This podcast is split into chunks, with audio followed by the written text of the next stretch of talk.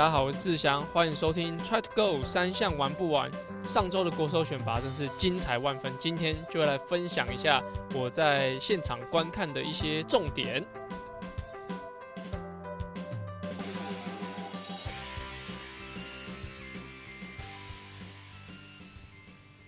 大家好，我是志祥，欢迎收听 Try to Go 三项玩不完周四的子节目啊。原本呢是 Try 样田三项频道里面的内容，目前整合为 Try to Go 三项玩不完周四的节目，希望把资讯统一在同一个 Podcast，让更多喜欢田三项、想了解田三项的人都可以来这边收听。那首先呢，先跟大家说声抱歉啊，原本呢在上一集有跟大家预告，就是呃本集会会是有一个来宾的的节目，但是。呃，后后来其实有一点小赶啊，就是录制时间跟上架时间有一点点重叠，所以这一集呢，很抱歉，好，还是我来跟大家诶 say hello，那跟大家分享一下上周的内容。那我们在大家听到这一集的时候呢，我已经完成了就是上周说的神秘嘉宾的访谈。那下周呢，大家就可以知道我所说的神秘嘉宾有多神秘，哦，真的是蛮神秘，应该他。除了呃自己的可能自己的媒体曝光以外，应该比较少上其他人的平台哦。至少我知道是这样，是比较少上人家平台，所以大家可以期待一下这位神秘嘉宾到底是谁。那上周的国手选拔其实是真的是比较呃，我觉得很刺激啊。虽然说人数不多，总人数也才八十几个，但是整个赛事的精彩程度，我觉得是很值得，就是接下来跟大家仔细的分享。那先讲讲环境哈，就是在台东的天气其实蛮好，就是在北部的可能会觉得很湿冷啊，那觉得整个整个天气都很很不舒服这样。但是我我是坐飞机，从礼拜五的中午坐飞机到台东，哦，整个。舒服，然后阳光洒下来，好，好像呃换了一个世界一样。但其实都一样在台湾，但是呃气温也是呃穿个薄外套，然后晒个太阳是非常非常舒服的。那比赛的时候水温是二十四度。那如果有看我的 IG 或者说我的 Facebook 的话，其实我有准备就是量水温的的仪器。好，那我特别去量了一下水温，还有当当下的气温还有湿度。对，那我。水温是二十四度，其实是我觉得是蛮适合给就台湾的选手来进行比赛的哦。因为如果再再低一点点，可能二二，可能刚跳下去的时候可能会觉得呃肌肉紧紧的，那心脏可能会有点收，就是会揪一下这样。那二十四度，我觉得是你可能碰到水的时候会凉凉的，但是啊你在游的过程中有尤其是有强度的时候是会蛮舒服的哈。所以我觉得呃二十四度这个水温在每个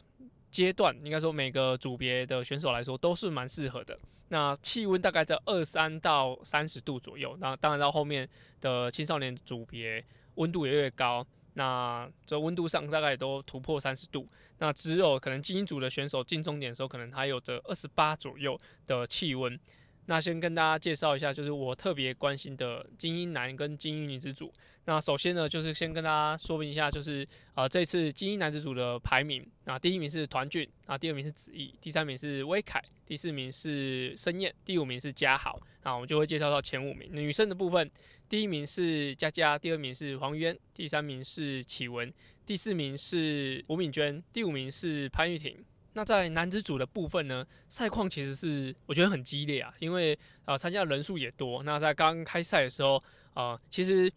只有应该只有精英男、精英女的赛况，其实要游泳的部分比较辛苦，因为呃他们出发的时候是面向东边，而且冬天的时候太阳会比较晚起来，所以就啊他们在游的时候去程基本上都是被打了一记太阳拳，这样就是你都是啊顶着太阳在游，所以。加上，其实，在游的过程，你头没办法抬得非常高，了不起，给你到脖子以上出水面，但是其实那个看的角度是会很辛苦的。那也蛮多人都采用了就是镀膜的泳镜。那镀膜的泳镜对于这个情况下是非常好的，就是你至少可以隔绝一部分的阳光，然后你的眼睛不会那么刺眼。那如果当下你是选择用透明的泳镜，你可能会呃从头到尾都不知道自己在游什么。而在呃第一团跟第二团，就是领先团跟呃主集团在游，诶，第二团主也不算主集团，就是第一团应该才算是主集团。就第一团跟第二团有时候，第二团明显就是有点迷航了，可能带头的那个他有点。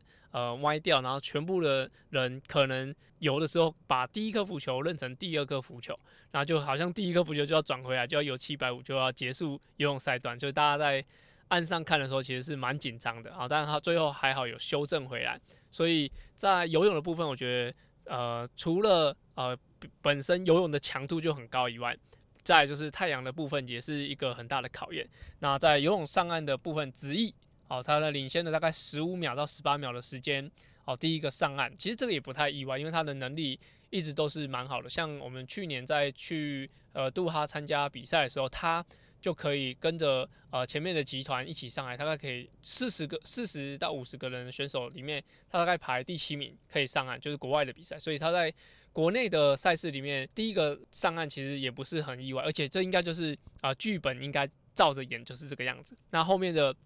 四个人啊一起上岸的是申燕、啊团俊、威凯跟李崇义。那大家可能比较陌生的是李崇义，李崇义是呃以前在南港高中的游泳队。那现在是在北师大的呃田三项队里面，专门现在就进行田三项的训练，所以他的游泳能力其实应该在港中的的训练里面就已经打好很好的基础，所以蛮多人他对于就是李崇义是谁啊？那为什么他游的那么快呢？他给他第一集团，其实呃因为他是北师大学弟，所以我们已经呃蛮熟识的，所以呃他会有这个能力，其实也不意外。那我这里就跟大家介绍一下，就是他的游泳能力，其实我觉得。应该跟团俊很接近哦，跟团俊可能开放水域的的能力，可能团俊还是好一点。所以前面的五个选手就是刚刚讲到这这几位，但是呃唯唯唯唯独漏掉了，我觉得呃嘉豪张嘉豪，就是张嘉豪是在去年的全国运动会里面获得第二名的选手，而在我们上次出国十一月二十六出国到杜哈的时候，他是国内表现最好的选手，而这场比赛。他的游泳就有一点落差，可能落后四十五秒左右上岸，而这个部分我觉得是一个蛮大的一个影响。好，后面跟大家说明。那他的呃嘉豪是第六个上岸，第七个是威志，哦威志也是高雄很好的选手，他现在进进在当兵，他是国训队的的一员，而他呃以前的游泳能力，我想应该很接近子毅的状态。好，所以他可能也因为当兵刚在呃。转换期，哦，就是可能当兵一开始练习一定会受点影响，所以他在训练上，我觉得呃，从这场比赛可能有一点点呃，受到一点能力上的限制，所以他是第七个上岸。那后面的话，基本上都是呃北师大的一些学弟妹，呃学弟啊，男子组嘛，没有学妹，好学弟的部分进行就是呃完成的游泳的赛段。那到自行车的时候。第一，他们是需要绕行六圈。那第一圈的时候，子毅因为刚呃领先十五秒的时间上岸嘛，那他其实有很多的时间可以好好的穿鞋子，好好调整好节奏，那给后面的学呃学长他们来追他这样子。那后面由申燕领军哦，我们看到的时候，前几圈都是申燕学长他他在蛮前面的。那申燕、团俊、李崇义跟威凯他们就一直在同一个集团内，大概。不到一圈的的时间就可以把子毅抓下来，毕竟四打一嘛，就是可以比较有优势的、有节奏性的提高提高速度。而后面的话，就是加好大概骑了两到三圈都是独骑哦，因为他前面追不到，而后面跟他游泳又有一大段差距。那等于说到自行车的的赛段中段的时候，前面的五位选手跟后面的几位选手大概就已经落差有三分半的时间。三分半是什么概念呢？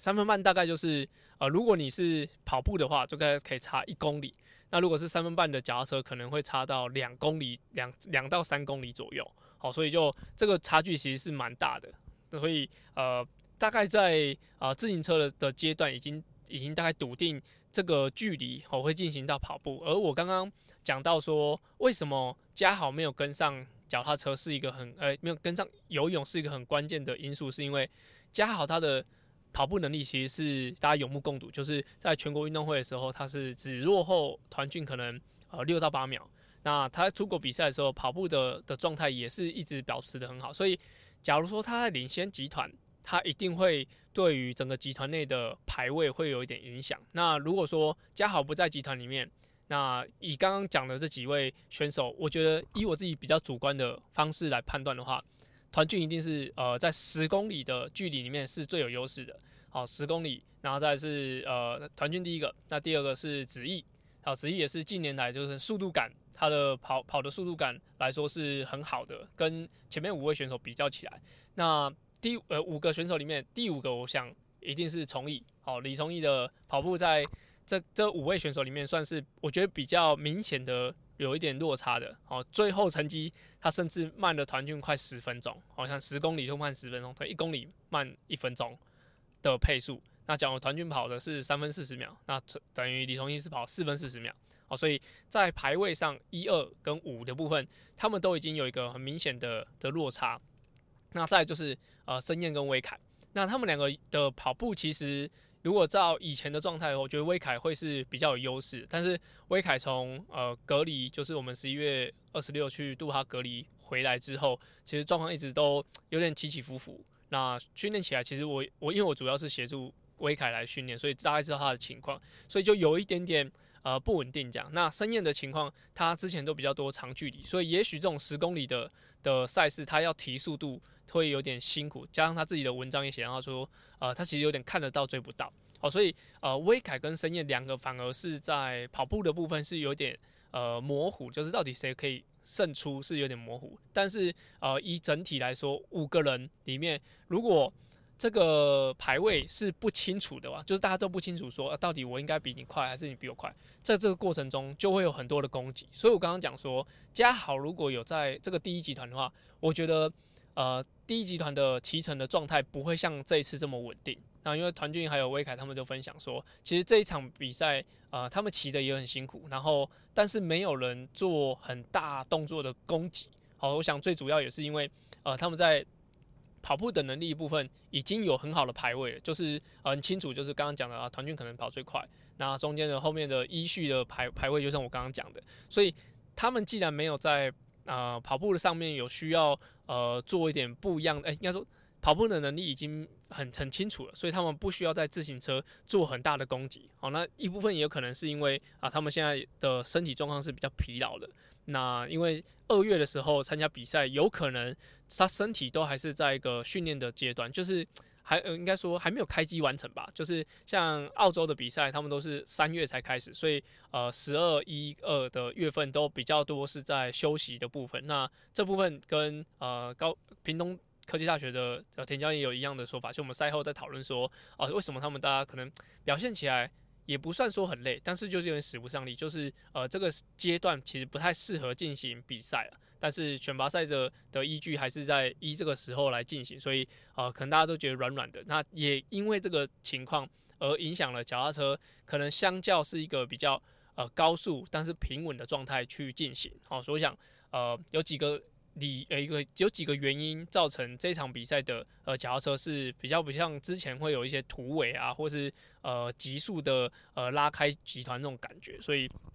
加好的状态也是呃左右了整个比赛的的情况啊。到了呃最后进入跑步的时候，其实因为我主要是协助威凯嘛，那威凯他是在呃一月三十一的时候已经呃。在下一阶段的亚运培训的时候，已经被筛掉了，就是呃四个男生取三个，那加呃威凯是威凯是被删去删除的那个，所以他必须要在这场比赛去争取他要去五月一号的苏比克玩，而且公协会这边公告只有一个名额，那所以啊刚刚讲了前五个里面，呃子毅跟团俊他们是确定是亚运的选手，所以他们会去这场比赛，而他跟申燕。必须要去选出其中一个，所以在跑步的时候，我想整场比赛我啦，我最挂心的就是在呃跑步的最二三圈，二三圈是很关键的部分。那很尴尬的是，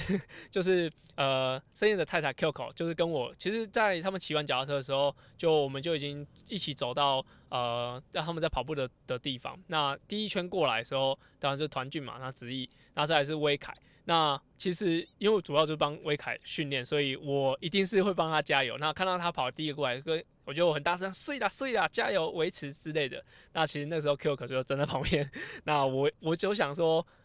后来深夜学长过去的时候，我跟他加油加，就是明显热情度差很多。但我想说啊，这个就跟看球赛一样啊，A 队 B 队在比赛，那。我我支持 A 队的，一定会大声的去去欢呼干嘛？那 B 队的可也许就是一样鼓励，但是明显感觉得出热情不一样。好，那我当下我一定因为我是帮威凯安排整个训练，所以我看到他有目前有不错的表现或者领先的位置，我一直一定是哎真性情嘛，就是大声的喊出来。那后来我就觉得哎，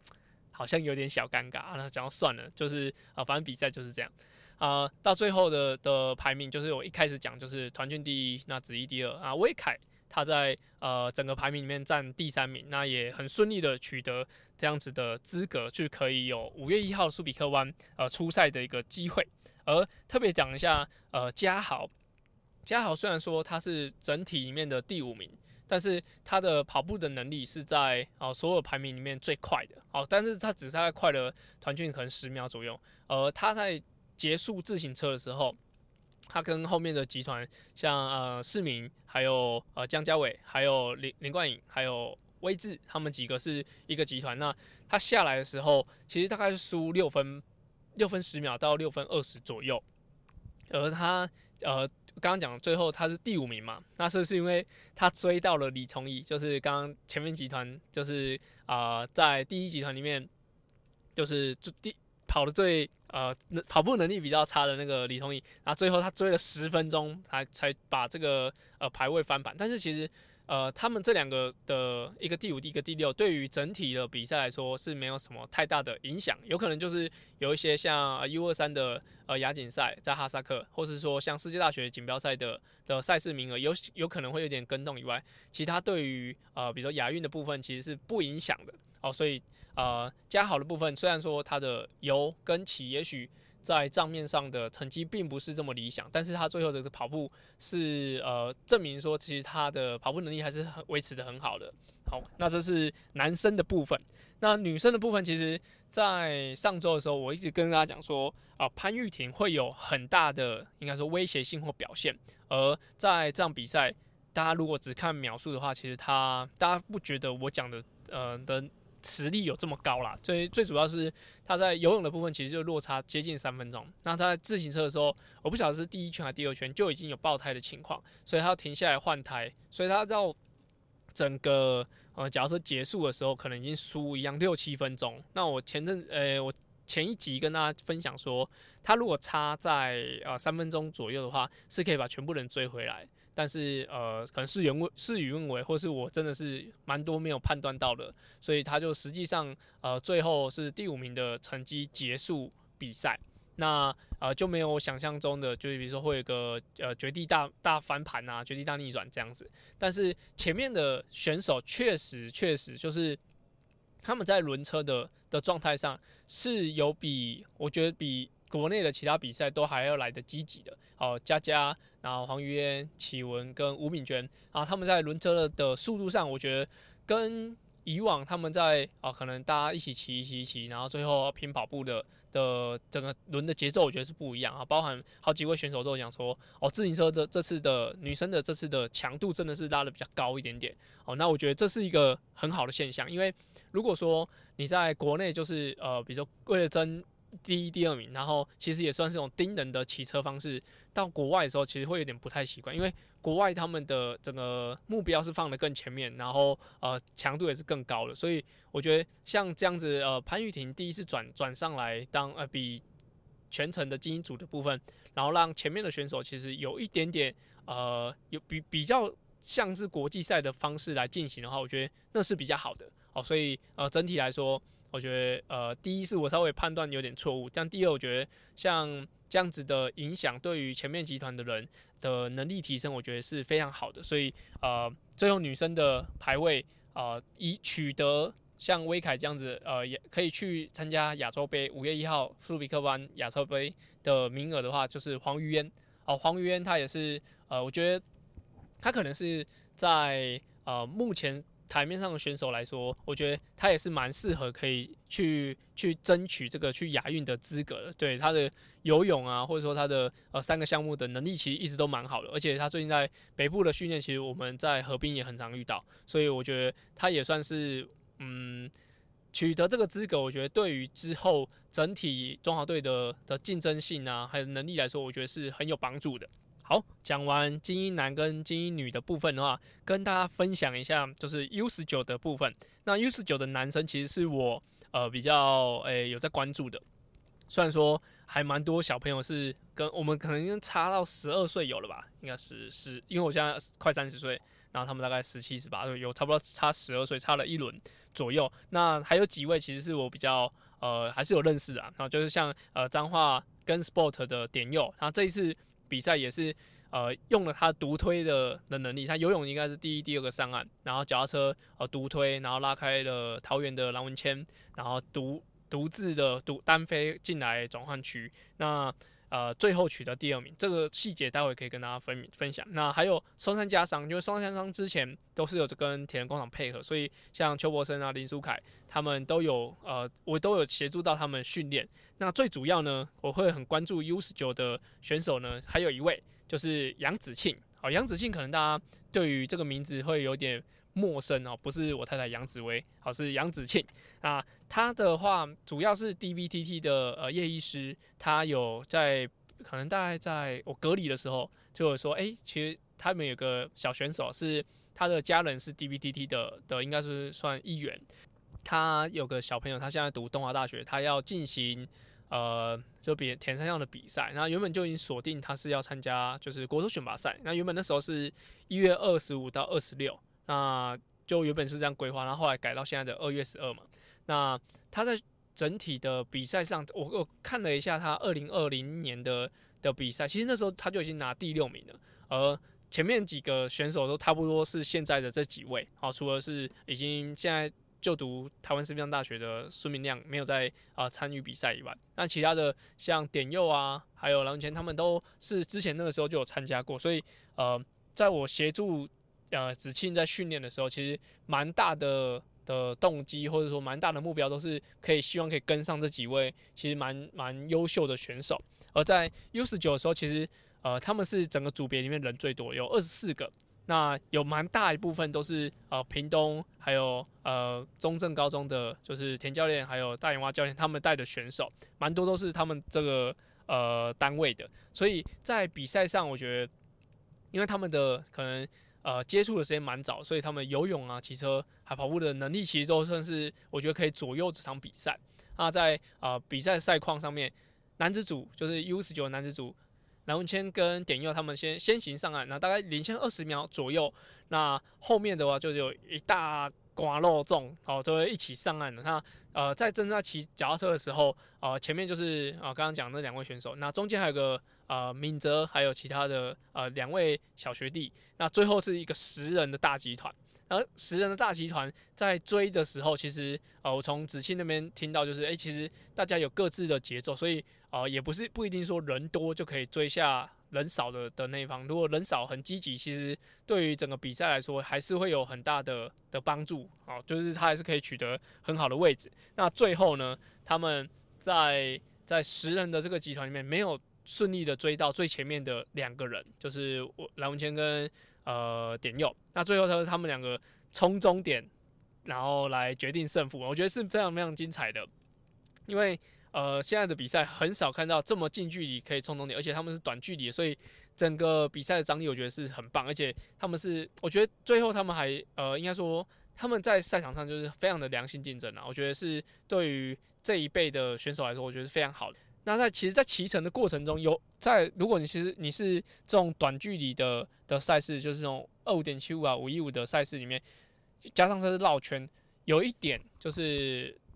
非常需要注意的，就是他们在集团里面，像有十个人嘛，那我协助的选手子庆，他是在十人的集团里面。其实有一点，我在赛前就有跟他讲说，如果你有跟上集团，就不要当集团最后一支。那其其实这有两个原因，一个原因是呃。青少年的选手可能骑车还是有一点比较不稳定，所以他们在合作上有可能会有呃速度快、速度慢，会有点落差，会有点撇到轮这样，所以增加自己风险。所以你在最后面，假如说你在最前面啊，前面的后面的摔车其实跟你没有关系，但是如果你是在最后一只哦，后面的摔车加加上大家都跟很近，所以其实危险度会会提升蛮多的。所以在集团里面都会很建议要在比较前面一点，至少是第五支以前哦，那。第一个是安全嘛，第二个就是像这种折返的的赛事里面，只要一折返，基本上大家速度会降得非常低。那如果说你是第一支出来的话，你其实你可以照你的走线，你可以照你的速度去加速拉开。但是如果你是呃最后一只，可能第一个已经站起来，已经过完折返点，站起来要抽抽车冲刺了，你还没有过那个弯，所以实际上像第一个可能站起来加速十五秒，但是后面如果要追回。集团的位置可能要加速到三十秒到四十五秒，所以其实无形中你你好像躲在最后面，好像是挡最多风的人，但是在这种集团折返或是这种在加速的情况下，最后面的那个延迟性是很长的，所以你反而是在后面是比较吃力啊。那这个部分我也跟同时也跟威凯讲，就是他在集团里面不要当最后一只，因为大家只要站起来抽，就非常有机会是会被抽掉的哦。所以在这个部分的话，就会非常建议，假如说你是跟着很多人一起骑车，或是很多人一起比赛的话，就是不要当集团最后一只。那这也有一个呃实际案例分享，就是在之前微碰影的约骑的时候，其实他们都会骑河滨，大概会骑七十公里左右，那就会发现其实诶，有些人的瓦数，比如说 A A 选手，诶 A 会员的瓦数是比如说一百五十瓦。那 B 会员的瓦数，它也是一百五十瓦，可是为什么他在骑的过程中很辛苦，都会跟不上这样？那就像呃有一次我在跟呃一个学生兜里兜里他骑的时候，其实他跟在最后一只，有可能是因为他觉得自己在集团里面会有点不自在，所以很担心。但是呃他在最后一只的时候，其实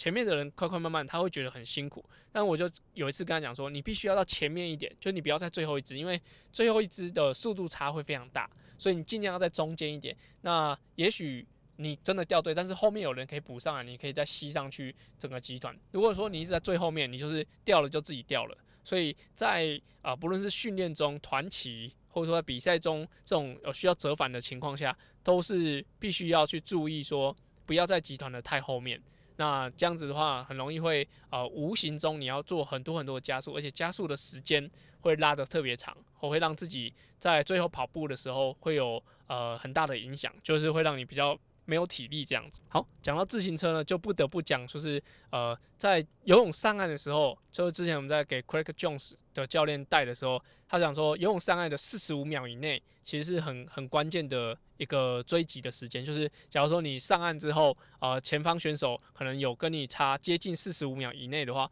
都有可能追得到。那后面后面选手跟你差四十五秒，也有可能会追到你，所以在一上岸的时候，就必须要有一个大概六分钟的时间，是用 FTB 的一百零五瓦来骑啊，不论你是要追击或是你要拉开优势，在这呃六分钟的的时时间里面，你就是尽可能要培养出啊，你可以维持一百零五瓦的 FTB。那结束后也不是说你整个 all in 了，就是你还要可以。接得住，比如说前面的人攻击，或者说你后面追到你的人，他把速度拉更快。所以啊，在上岸的时候，其实都还蛮建议大家，就是你要让你的训练中就要可以准备有一个六分钟的，可能接近一百趴、一百零五趴的 FTP 的能力。所以在训练安排上，可能在热身完之后，你就可以直接做一个六分钟的。的一百零五瓦，然后再休息六分钟，再做一个六分钟，就给一个 VO2 max 的的强度。啊，这是给啊，如果你是比二五点七五或是五一五的这种国手选拔或是国际赛的的选手，是会很重要的能力，就是你这啊上岸的呃四十五秒前后都有可能是跟你会同一个集团的人，所以六分钟的时间去全力的去加速，去增加自己的优势是很重要的，而且这个部分如果你有做好的话，可能。你可能会在脚踏车就会有很大的优势，因为你跟上不同的集团，整个下来的的位置还有省力的程度一定会不一样。好，那中间的时候就是比赛 U 十九选手的比赛中间的时候，有遇到就是松山加上的这邱博生的爸爸。那那时候其实邱博生他在原本一个集团里面，那后来是另外一个选手林敏哲，他有加速那空击出去，那所以呃最后邱博生掉了。而在这个过程中，这他邱本生爸爸讲说，诶，他的独推能力不够好。但是我稍微就是了解了一下他的情况之后，其实这不算是独推能力不够好，应该算是有点间歇能力就是需要加强。所以主要就是呃，人家攻击你可能是带第一支的选手，那你退下来的时候，别人攻击有可能就像是比如说你刚骑了一个九十五趴的 FTP，然后别人拉了一个一百一十趴的 FTP，你那时候可不可以跟得上？那跟可以跟多久，或是说你就算他们呃把你拉开，你能不能够用同样的距离，好同样的瓦数继续骑骑到前面的选手速度放慢，然后你再咬上去，所以这比较不算是独推的能力好不好？这比较像是呃间歇能力，能能不能够撑得住这样？所以在这种呃国手选拔的的距离里面，我觉得像啊判断你要自己带多久。然后选手其他选手会不会攻击？那怎么样去呃跟上他，然后可以更省力的去完成自行车赛段，然后不要让自己掉到更后面的集团？我觉得这些都还算是蛮惊艳的，所以就诶讲了蛮多自行车上的一个呃应该策略，还有一些关键点。所以这就是呃我觉得国手选拔，如果你这次比较失利，就是你比比的比较不好的话，有这几点是可以好好的去培养的。好，那特别讲一下，在应该是 U 十九还是 U 十五的的女生选手，那其中有一个呃发文是指呃在自行车的时候谁带的比较多，然后最后谁跑的比较快之类的。这是这个文章其实我觉得比赛中本来就很多呃不同面向的人会去观察这些比赛，那每个选手都会有自己的的观察到的地方，那最后结果如何，其实。有时候虽然说呃运动家精神，运动家精神，但是呃最后还是蛮多都是结果论。只要不要是呃恶意的去攻击别人，或者说有违规的情况发生，或是违反运动家道道德的的举动的话，我觉得这都是比赛的一环。就像之前在比赛的时候，可能有些选手他的跑步能力很好，所以他在呃游泳的上岸之后，他就是只躲在集团里面，那最后才出去呃。跑步然后拿下胜利，其实这种都比比皆是，而且呃大家也都知道他的策略是什么，所以其实如果你已经比了很多次，那你也不想要吃这个亏的话，其实你就可以用策略性的去去避免这件事情发生。而呃使用这项策略的选手，其实也不是不能说他错，因为这就是对他最有利的方式，只是说呃有没有必要啊把整个过程让大家拿出来公审。那我觉得这就是呃每个人在于呃看待比赛上就有不同的观点，所以我觉得并不是说谁对谁错啊，只是说谁谁说明的的重点不一样而已。所以嗯，我觉得这件这样的事情之后还是会发生，所以呃没有必要为这种事情动怒，双方都是，所以就呃这是我一个小小的建议，就是呃其实如果知道他会出这种招，或者说他会用这种方式来进行比赛，其实会有对应的方式来进行。那如果说呃，只只把呃重点放在呃对方会做什么，对方不会做什么，或者是我的优点是什么，我的缺点是什么，那可能会对于呃选手的发展可能也受到一点一点限制啊。所以这是我觉得呃看完国足选拔的一个呃贴文上面的一点小分享啊。当然我也不是当事人，好，所以就是呃如果是有这种情况发生的话，就会以我上上面讲的方式，那我会建议这样子的情况来处理。好，最后跟大家分享一下 World Triathlon，就是以前大家说的 ITU 的规则，其实是会有一点改变哦。这边要特别注意，就是啊在二零二三年之后，它会啊所有的 World Triathlon 的赛事，包含应该说国国手选拔这样子这样子等级的赛事，都禁止使用短休息把。那短休息把是什么？就是现在的如果 World Triathlon 的赛事的话，它是呃有一种小小的。的休息把，它是手它的最最长的部分不可以超过手呃刹变把的前缘，好，所以就是短短的，其实主要就是给选手跪一下而已啊，它不会像是计时车的手把是可以完全延伸出去。那它在规定上就是在二零二三年之后的所有赛事都禁止使用。那在这个呃消息出来的时候。其实维珍教练就是桃园的维珍教练，有跟我讲说，哎，这个规则是真的会实施或怎么样哦？就是呃，我也是听到我们的听众啊，莫大哥他在赛事期间跟我讲说，哎，其实这个规则就是之后应该就开始实施了，大家也可以上中华民国田上运动协会的 Facebook 粉砖去看一下这个规则。反正就是呃，这个短休息吧可能会走进历史哦，就是如果。标铁的铁人赛不能用的话，其实要会买这个的，我觉得会相对变很少。所以像维珍他们原本应该要采购很多，结果说看到这个消息，也许可以把经费省下来，那做其他的运用。所以假如说你是呃要准备要买休息把的人，好，你可能可以考虑一下。但是我这我所说的就是国际赛的部分，国内赛其实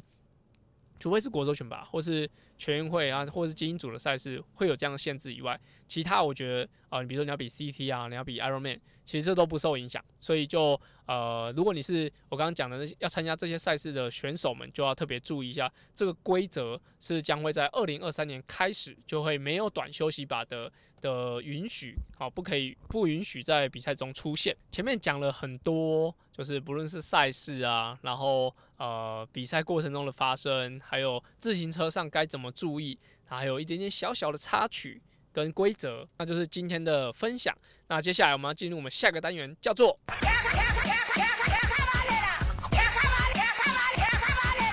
卡卡班内拉”。卡卡班呢是 Try 样田三项 EP 五十的新单元，主要卡卡班呢是源自于口耳相传的 Kuso 故事。而在节目里，这句话我用来审视自己训练的方向到底对不对。那有时候骑慢一点，反而会有不一样的收获。而这个单元的灵感来自于我教学，还有听众留言。所以有问题呢，都欢迎到 Apple Podcasts 或是 Try to Go 三项玩不完的 IG 留言来告诉我你的问题。那本集卡卡版呢，是在啊 Try 样填三项里面，就是提问的神魔安，他是在二月八号询问，他说感谢教练的 Podcast 声音的陪伴。啊，度过每一次的课表训练，近期训练上有一个困扰，就是三铁裤跟车裤会磨到属膝部，造成破皮。过往没有这样的问题，那这方面该如何改善？好，那这个部分的话，其实有一个最简单的方式，就是你换一件车裤跟三铁裤。对，因为呃，其实裤子的部分它都会有一点呃时效性的。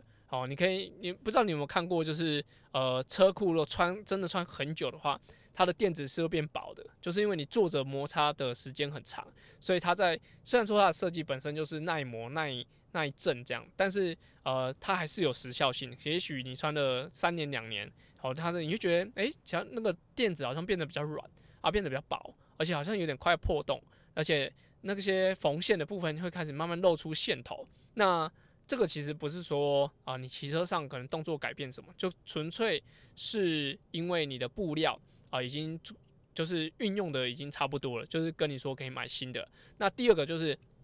你可以观察一下最近的，就是呃腿围有没有改变。比如说你之前有量，可能也许我随便说个数字啊，也许四十公分，那现在什么？哎，好像变四十二公分，那也会影响你在摩擦的面积变大。那再来就是你有没有改动作，就是你有没有 fitting 啊，或者说你在骑车动作上有没有特别改成，比如说呃脚跟踩多一点，或者说动作。坐垫的时候坐的比较前面啊，这些啊就是可以拿来判断说这个膜的部分是不是呃动作造成的，所以就呃一是观察一下你的衣服是不是年限到了，那第二个呢就是你的动作上有没有做很大的改变，那如果都没有的话，那我反而去会建议说你是可以去给比较专业的的教练来观察一下看你的状态，但是如果你换件裤子都没有这个问题的话，就单纯就是。该买一件好一点的裤子给自己了。好，这是我给神魔安的一些建议。好，那在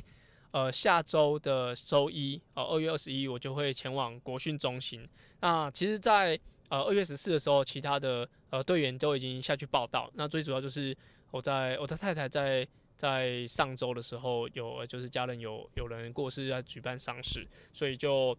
呃比较晚下去。那接下来的。呃，节目其实不太会受影响啦，但主要就是我的生活圈还有生活的呃节奏会有点改变，可能就会经常是抽空再才回来台北。那接下来三月也是铁人的旺季，哦，就是不是 forgot 那个旺季，是呃很很兴旺的那个旺季，就是赛事非常多啦。那也希望不要受疫情影响，而中间我有安，我有两周会有一些事情的安排，希望呃。这两个事情都可以顺利的完成，那之后也会跟大家分享，就是我这两周到底要忙什么。所以就呃，这这整节目就到这边啦。那如果有什么问题的话，都可以到 Try to Go 三项玩不完的 IG、Apple Podcasts 或是 Spotify 上面留言，然后告诉我你们的想法，我们也可以呃给你，我们可以呃让你更好的建议。那就本集到这边啦，谢谢大家，拜拜。